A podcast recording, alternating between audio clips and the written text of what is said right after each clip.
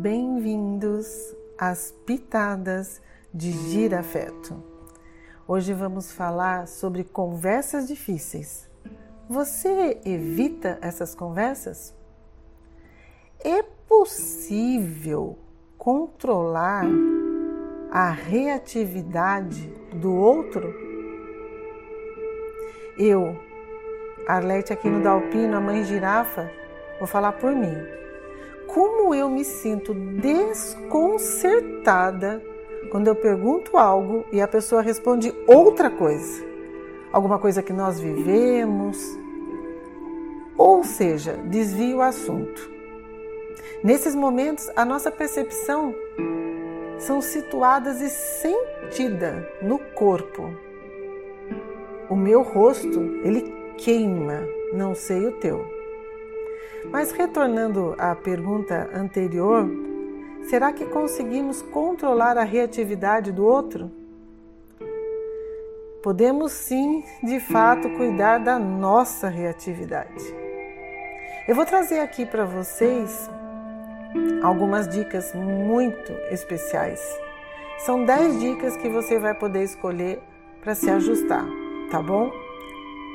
As conversas difíceis, queria lembrá-los, elas existem porque os sentimentos estão envolvidos ali.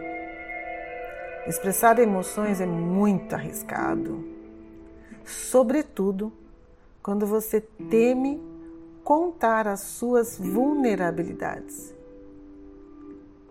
E como eu disse nas pitadas de girafeto anteriores, as pessoas evitam e acabam permitindo que o outro considere que a forma que ela está desenvolvendo essa relação interpessoal está ok. Só que não está bom. E a gente fica guardando isso. Outra possibilidade que nos faz escapar para a direita, para a esquerda, são os medos. Sabe, o medo da separação, o medo de perder um amigo, o medo de perder um filho. Ah, e o medo de perder o emprego, por dizer o que pensamos. E o medo de si mesma? Ah, esse é o mais difícil. Sabe quando eu me irrito com facilidade? Quando eu perco a conversa? Quando eu nem sei para onde eu quero ir e eu não aferi as minhas necessidades antes. Quando eu imagino, e quando, melhor dizendo, eu imagino que eu sou ignorada, aí fica pior, né? Uma conversa difícil é uma proposta de gestão. Sim, gerir os próprios sentimentos internos. Também porque queremos, às vezes, transformar de qualquer maneira o outro, né? Nesse caso, um bom exemplo são os filhos, porque eu digo que eu sei o que é melhor para ele, eu sei o que é melhor para você, meu filho. Cada um de nós tem uma lente que enxergamos o mundo. Então, vou passar aqui para você algumas dicas, né? Reflexões. E daí, eu convido você a escolher algo que faça sentido para iniciar uma conversa difícil, tá bom? Número um, o que e quanto essa relação é importante para você. Reflexão 2. Se preparar, eu digo é, observar a sua postura interna para conduzir os problemas, pensando quais são as suas necessidades humanas, tentando mapear suas necessidades antes de estar na conversa difícil vai ser importante, porque você vai precisar expressar essas sensações para você mesmo. É importante, no número 3, ter em mente qual é sua postura nessa conversa. Será que você já vai na defensiva? Número 4. Essa é uma dica que pode ser importante também. Cuidar dos rótulos. As expectativas que você nutre com relação a outra pessoa pode desconectá-los de você. Os rótulos podem ser positivos e negativos. Eu vou discorrer melhor sobre esse tema dos rótulos nas próximas pitadas de girafeto, tá bom? 5. Qual o melhor resultado possível nessa conversa? Você tem quais intenções? E mesmo que você não consiga alcançar o melhor resultado, como que você vai sair dessa conversa? Que tal se preparar, hein? 6. Gente, traga os fatos e não as culpas. Não atribua culpas. Tá bom? 7. Sétima dica. Você quer alimentar a vida que existe nessa pessoa?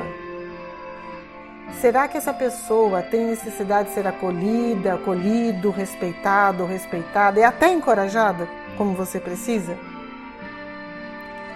Dica 8.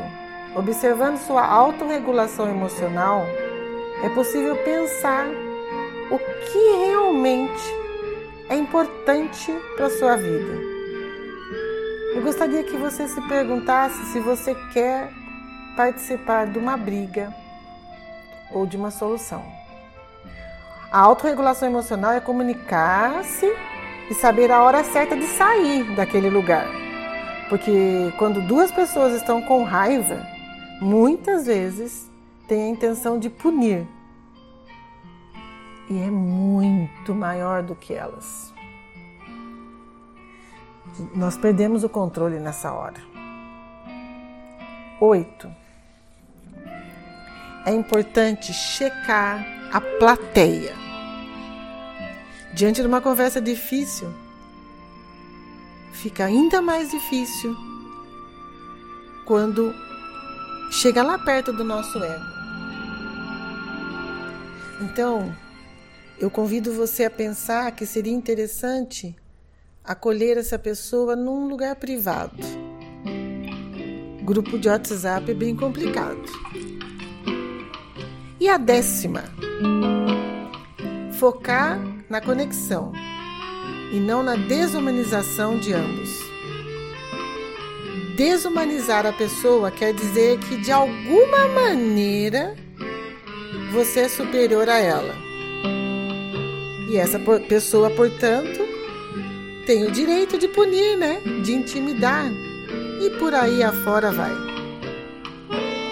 E para terminar, quando o tema é importante, uma conversa te toca, te transforma, é preciso que tenhamos diálogos corajosos. A gente não precisa ficar numa vida miserável. Você pode ter uma vida mais do que maravilhosa. Muito obrigada por estar comigo aqui nas Pitadas de Girafeto. E eu gostaria muito que, se possível, você dividisse esse áudio com seus amigos e com seus familiares. Que tal? Até a próxima quinta-feira nas Pitadas de Girafeto.